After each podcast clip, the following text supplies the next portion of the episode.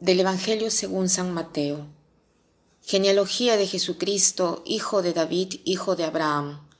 Abraham engendró a Isaac, Isaac a Jacob, Jacob a Judá y a sus hermanos. Judá engendró de Tamar a Fares y a Sará, Fares a Esrom, Esrom a Aram, Aram a Aminadab, Aminadab a Naasón, Naasón a Salmón, Salmón engendró de Rahab a Boz, Boz engendró de Ruth a Obed, Obed a Jesé y Jesé al rey David.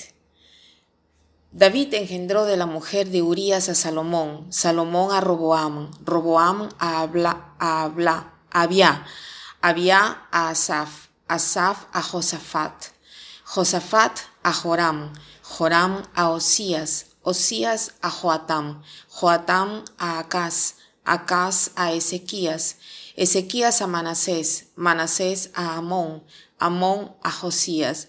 Josías engendró a Jeconías y a sus hermanos durante el destierro en Babilonia.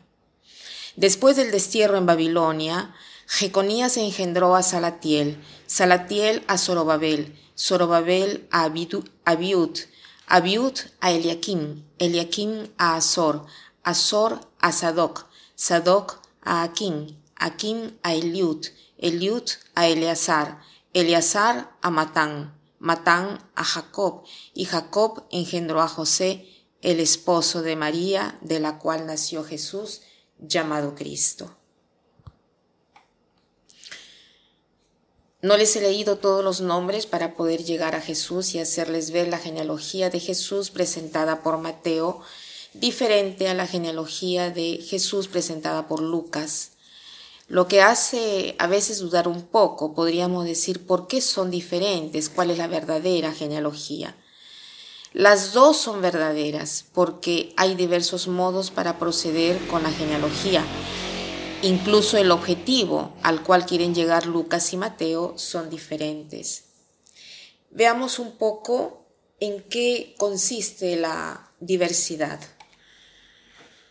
Mateo es un hebreo, escribe para los hebreos. Su objetivo es el de hacer entender que Jesús es el hijo de David, hijo de Abraham, o sea, el jefe del pueblo hebreo. ¿no? O sea que Jesús es verdaderamente hebreo y que es hijo del pueblo elegido e hijo de la promesa. En cambio, Lucas es el único escritor de la Biblia pagano, el único que se ha convertido al cristianismo, el único pagano de origen entonces su objetivo es de llegar a los gentiles, a los paganos, eh, eh, para hacerles ver que Jesús es hijo de la raza humana, o sea, hijo de Adán.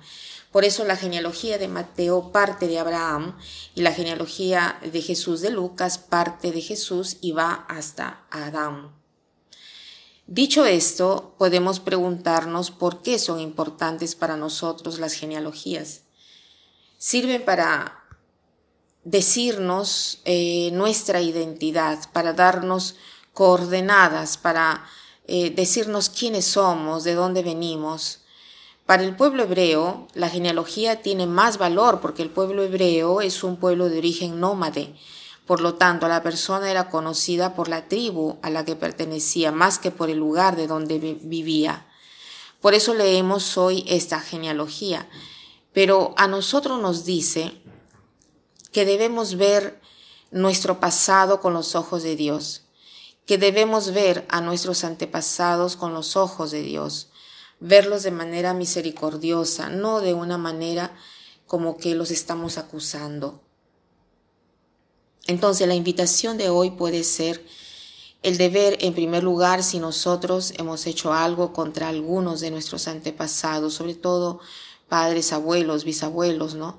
Pedirles perdón por todas las cosas que hemos podido hacerles, pero sobre todo perdonarlos a ellos, porque seguramente en nuestra vida hay cosas que, que no, no han sido bien hechas, que nos han dado mal ejemplo, una mala educación, que de repente no ha sido de la mejor y tantas otras cosas, ¿no? Pidámosle a Jesús, Jesús, entra en mi corazón, préstame tu corazón, haz que yo vea a mi madre o a mi padre como los ves tú, con tus ojos, dándome una mirada misericordiosa.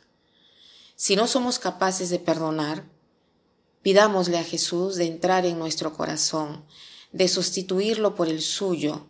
Dame Jesús tu corazón para que yo pueda perdonar verdaderamente a mi madre, a mi padre o a quien tengan en la mente.